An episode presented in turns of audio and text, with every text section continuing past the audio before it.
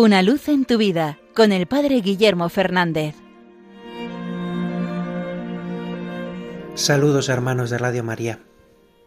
Hace unos días escuché en una charla explicar cómo es el proceso de formación de una perla dentro de una ostra, para hacer luego una reflexión sobre ello.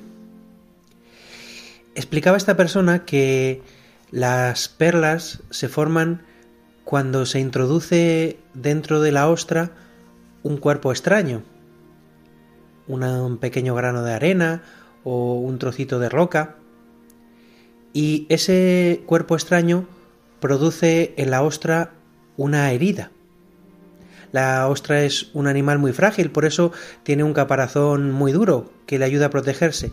Pero cuando algo entra y le hace esa herida, la ostra reacciona segregando una serie de sustancias químicas que producen la perla. Es decir, es la herida la que genera la perla. Y tiene que ser quizás incluso una herida persistente, porque si la ostra logra expulsar e, esa arena o esa piedrecita, deja de segregar la, la sustancia.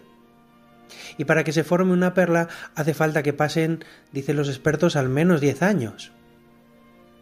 Es decir, una herida persistente, una herida de la que no se puede librar, produce algo bello, algo precioso.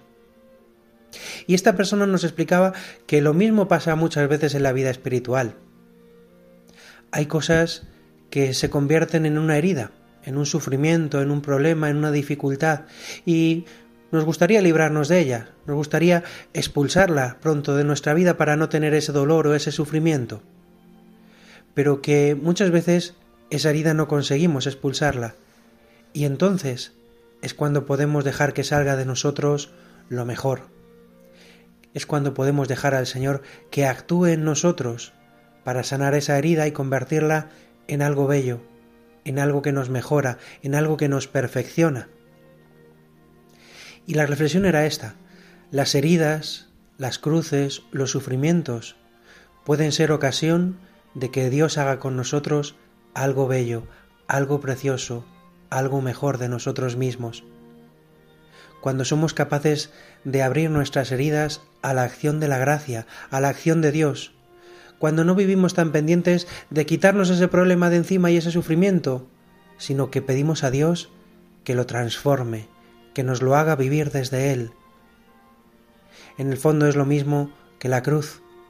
La cruz fue una herida en el Señor, una herida que se convirtió en algo bello, en fuente de salvación pues pidamos al Señor que hagamos como esas ostras, que convirtamos nuestras heridas en perlas preciosas, porque dejemos que la gracia nos sane y nos transforme interiormente.